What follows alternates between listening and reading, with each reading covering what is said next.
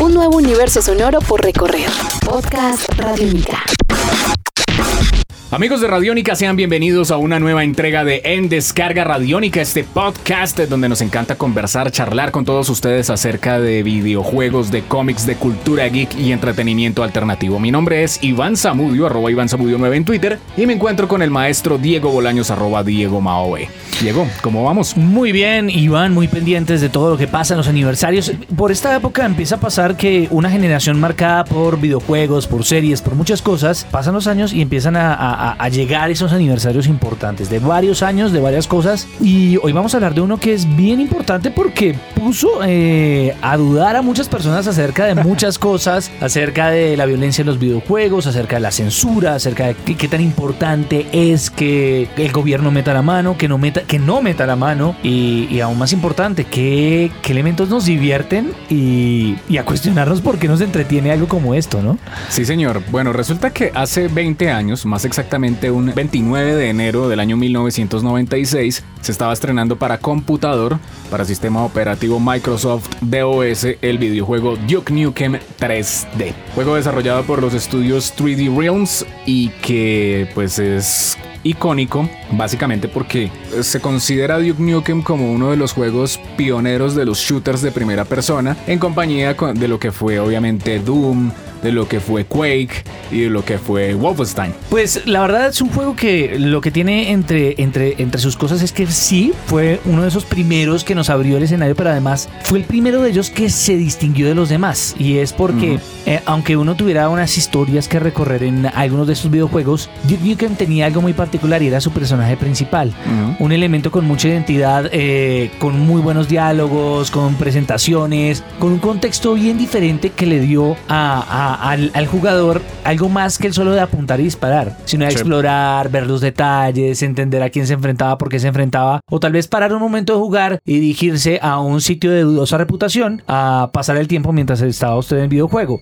Digo que me abrió muchas cosas y Sí. se permitió muchas licencias en los videojuegos. Licencias que se convirtieron en una lección para todos más adelante y ver que esto no solo se trataba de co- cosas para niños, sino además eh, lecciones acerca de que tocaba ser un poco más estrictos en cuanto a- al control de accesibilidad que tenían los niños a los videojuegos, pero sobre todo porque teníamos demasiada personalidad y eso lo hizo más exitoso, aunque técnicamente no fuera el mejor de sus compañeros. Sí, señor. Este juego básicamente pues marcó la brecha en un momento muy importante alrededor de los videojuegos para adultos, ¿no? Ya empezar a ver que los contenidos de los videojuegos, por, pues el hecho de que fuera el entretenimiento electrónico no necesariamente tenía que quedarse en juegos solamente para niños o para adolescentes, sino que aquí ya podíamos ir un paso más allá. Y pues la historia es... eh, importante, digamos, es una parodia obviamente al, al cine de acción y de ciencia ficción, con un personaje como es Duke Nukem que tiene una, una personalidad bastante definida y que es una parodia precisamente a los action heroes.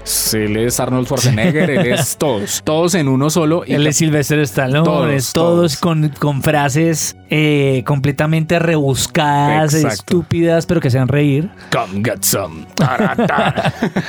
Era genial. Básicamente era, era genial. Y eso, eh, por ejemplo, ese tipo de frases, pues fueron gracias también a el señor John St. John, quien fue el, el intérprete, obviamente, el que caracterizó a, este personaje. La historia, pues era, inclusive era un poco hasta bizarra, ¿no? Era, era un cazarrecompensas, un bounty hunter que vivía en una ciudad, pues obviamente bastante eh, post-apocalíptica y que de un momento a otro, pues llegó una invasión de extraterrestres, pero los extraterrestres son una especie de cerdos antropomórficos eh, bastante violentos. Entonces todo el juego se centra en que este hombre, que pues siendo un bounty hunter y que solamente busca es dinero y obviamente pasarla bien con chicas y cosas así, pues termina enfrentándose a todos estos monstruos y dirigiéndose directamente fuera de, de órbita para ir a donde están esos extraterrestres para aniquilarlos completamente y pisotearlos y, y dejar claro que él es el macho alfa y el action hero más importante. Era muy machista, era un juego que de hecho se burlaba de cierta forma, era un juego chauvinista, eh, con muchas cosas políticamente incorrectas que llevaron a muchas personas a,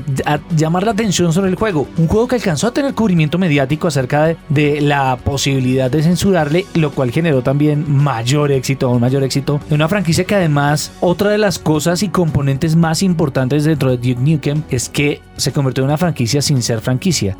Una la continuación y las diferentes versiones de Duke Nukem de ahí en adelante fueron un lío para todo el mundo.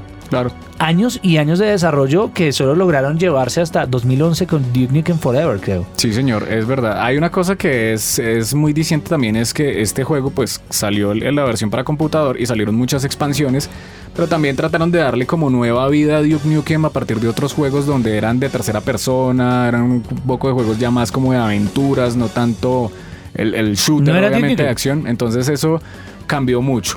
Pero resulta que el, el, digamos, el mayor acercamiento, por supuesto, a, a esto es que este año pues se presentó la, la edición conmemorativa de los 20 años De de, los Duke 20 años. Nukem, que los, el- este, digamos, este reencauche, esta versión recargada, lo hizo Gearbox Software y básicamente pues tomaron respetaron toda la, la estética del juego, no hubo cambios, digamos, en gráficas y cosas, obviamente mejoras, por supuesto, en los pixeles y en este tipo de situaciones. Sonido mejorado, de nuevo, John St. John trabajando, por supuesto, para, para, para hacer la voz del personaje con nuevos diálogos, además, porque eso, eso fue una de las mejoras.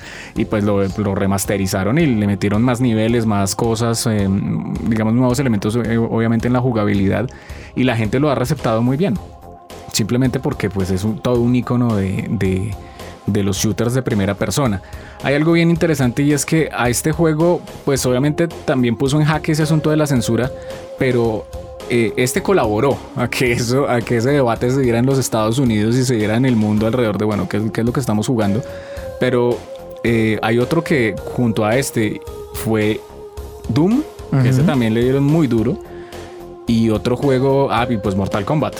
Fueron, sí. Era una o sea, época- era fue una época era una época violenta en los videojuegos donde pues eh, a, a mucha gente estas cosas les voló el chip. ¿no? Claro, pero igual a, a pesar de esto, el, el juego fue un éxito comercial tremendo, más de 3.5 millones de copias vendidas y además un juego que tenía una particularidad bien chévere, como le decía, a nivel de detalles técnicos y técnicamente no era el mejor, era un juego que además eso le permitió ser aún más exitoso y era que usted no necesitaba una gran máquina para jugarlo. Si usted tenía un computador que corriera Windows 3.1, que corriera MS-DOS, Windows 95. en una buena versión, usted podía jugar Duke Nukem, no necesitaba gran cosa. Si usted tenía Pentium 2, pues podía jugar Duke Nukem. Ya lo que fuera, lo que fuera usted, con que su computadora andara, Ajá. usted pueda jugar Duke Nukem. Y eso fue un elemento muy importante. Recordemos, para muchos, eh, uno de los juegos más exitosos de la historia siempre está en, en- en algún top 100, está muy bien ubicado.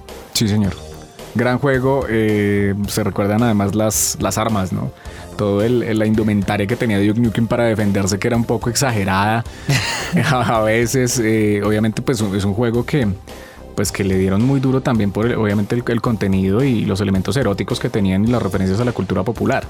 Entonces fue un juego que pese a todo hubo gente que de todas maneras así fuera como prohibido de cierta manera le dieron como trataron de dar censura a la gente lo, lo quería jugar porque quería ver qué era lo que pasaba en el juego y pasaban y eran cosas completamente descabelladas que ocurrían en, en ese tipo de cosas. Y era, un- era- inclusive llegó a ser un shooter mucho más elaborado que Doom en muchas cosas. Sí, claro, mucho más profundo Mucho y mucho mejor escrito. y mucha tenían y además las mecánicas de juego eran mejores no sea, a veces Doom de pronto era un poco como, como rígido cuando uno Sí. movía el arma, la cámara, todo esto en Duke Nukem ya uno podía saltar y ya se podía mover. No, y moverse hacia atrás, y, o sea, reaccionar hacia. El entorno era muy 360, que no pasaba con Doom. Doom era un poco más, mire hacia el frente, no mire tanto hacia los lados. Eh, eh, el punto es que Duke Nukem se convierte en un referente de una época, tal vez el cierre, y usted hacía muy bien la referencia al cierre de una época en donde eh, se, se terminaban las armas mortales, se terminaban los Terminators, se terminaban los, los Rambos, y, y- condensó la cultura popular de la época en lo que más adelante se convirtió en una gran broma, y una gran broma muy, muy exitosa, uno de los videojuegos más importantes y claramente uno de los aniversarios que no se pueden dejar pasar, porque Duke Nukem es muy importante para la historia. Si usted tiene más de 18 años, puede jugar este videojuego y le recomendamos que lo haga porque es importante para la historia. Este es un podcast Radiónica. Descárgalo en radiónica.rocks. Podcast Radiónica.